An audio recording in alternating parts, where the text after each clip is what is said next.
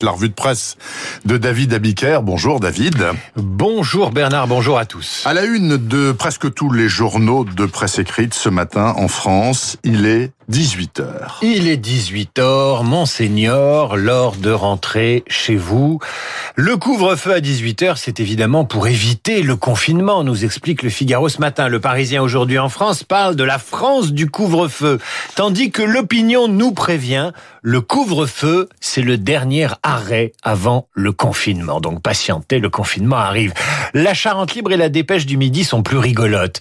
18 heures, un vaccin et au lit. Et un bouillon. Exactement. Mais justement, le vaccin, c'est long très long. Dans le Parisien aujourd'hui en France, Anne Hidalgo, qui n'a pas sa langue dans sa poche, quand il s'agit de mettre le gouvernement face à ses lacunes, lance « Il faudrait 34 semaines pour vacciner tous les Parisiens de plus de 75 ans », ce qui nous amène au mois de juin environ. Et si vous tournez la page de l'édition francilienne du Parisien, vous lirez qu'hier, les 12 maires des villes du 92 des Hauts-de-Seine, ayant obtenu le feu vert pour commencer lundi la vaccination, ne recevront pour la première semaine que 420 doses du vaccin. Ça fait à peine 5000 doses pour ces 12 communes, très loin des 30 000 doses avancées dans un premier temps. Ça va être long la vaccination. Alors vous vous dites, vous vous dirigez vers le site santé.fr. Vous tenterez d'obtenir un rendez-vous pour votre maman qui habite près de Vannes, dans le Morbihan. Mais ça marche pas pour le moment. Mais on devine quand même que ça va marcher. Et donc, en désespoir de cause, vous réalisez que le seul vaccin qui fonctionne immédiatement, c'est la bonne dose d'avant 18 heures. L'avant 18 heures, c'est le vaccin vaccin couvre-feu. Et comme le dit la Charente Libre, ce sera pas de vaccin, mais ce sera surtout au lit. Au lit. Alors justement, il faut arrêter d'infantiliser les Français. C'est à la une du Figaro Magazine. La semaine dernière, le Figaro Magazine titrait Arrêtez de nous priver. Eh bien, cette semaine, c'est arrêter de nous interdire des trucs. Arrêtez de nous infantiliser.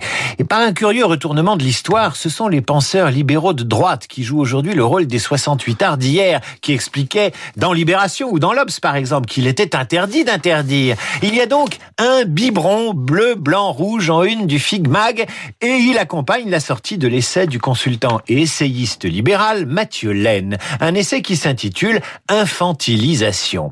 Quelle est l'originalité de cet essai? Tout simplement d'expliquer que la crise sanitaire n'a pas inventé l'état omnipotent d'aujourd'hui. Les privations de liberté que la crise sanitaire nous impose viennent de loin. Elles viennent de l'état-providence, de l'état nounou, celui qui avant la pandémie, nous expliquait déjà en décembre 2019 comment célébrer un Noël écologique. Et Mathieu Hélène cite une plaquette de l'agence de la transition écologique qui nous prenait déjà pour des huîtres et expliquait ceci dans le texte. Pour petits et grands, Noël reste synonyme d'émerveillement, de bons repas et de beaux moments en famille. Mais pour l'environnement, le tableau est moins reluisant. Gaspillage alimentaire, surconsommation, déchets supplémentaires.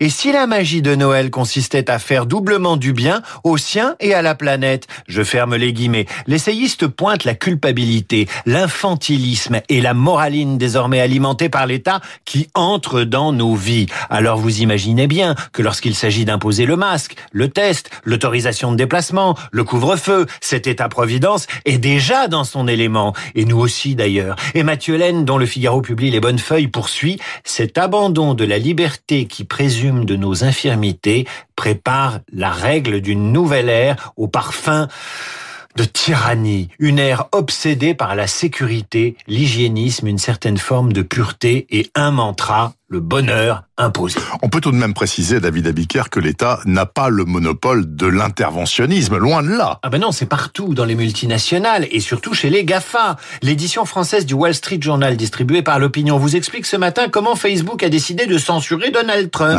Comme Mark Zuckerberg, patron de Facebook, a tourné avec le vent politique, comme la girouette, eh bien, il a dû faire face sur Internet aux critiques de ses propres salariés. En clair, Facebook a tardé à réagir au développement de la violence en ligne, au nom de la liberté d'expression, mmh. elle l'a laissé se développer. Et il est bien temps désormais de prendre le train en marche. Dans les échos, Éric Le Boucher s'inquiète de la censure sur les réseaux sociaux. Que feront les énervés, dit-il, si ce n'est chercher d'autres forums Et faute de sites et de forums, iront-ils directement dans la rue? La numérisation est une arme puissante, dit-il, pour la déraison. Mais elle n'en est pas la cause. Tous vos hebdos se penchent ce matin sur cette Amérique, donc celle que Trump laisse à Joe Biden, qui fait la une des échos week-end avec les femmes de la vie de de Trump et celle du Parisien Week-end avec ses ambitions, ses gaffes et ses drames celle du nouveau président. À lire également dans les pages débat de vos quotidiens la poursuite du débat sur l'identité, la race, le décolonialisme. Ça n'arrête pas. Là encore, les objecteurs de conscience sont à l'œuvre. Ils le sont tellement que dans un que dans un, journal de gauche, Libération, le politiste Alain Policard ose dire tout haut ce que beaucoup d'intellectuels de gauche pensent tout bas. Le retour du mot race risque de faire oublier que nous appartenons tous à la même humanité. Et le débat se poursuit aussi dans le monde de la musique. Hein. Qui en veut à Beethoven se demande le Figaro. Trop blanc, trop mâle, trop vieux. Et les pages culture et loisirs du quotidien de se désoler que le 255e anniversaire, 250e anniversaire de la naissance du musicien allemand ait été gâché d'une part par la pandémie qui a empêché de nombreux concerts et hommages de se tenir et par le dénigrement à l'encontre d'un artiste accusé de représenter, tenez-vous bien, la classe dominante, rien que ça.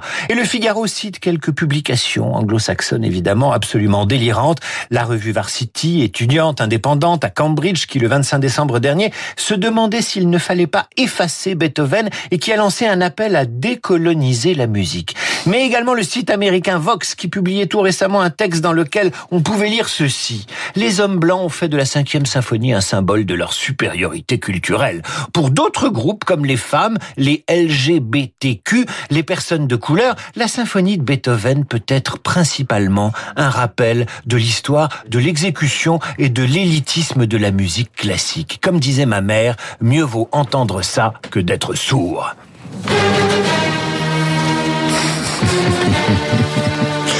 Merci beaucoup David Abiker en tout cas. On se termine sur la cinquième bien sûr de Beethoven, Oni par Terminons-nous. Euh, tout cela.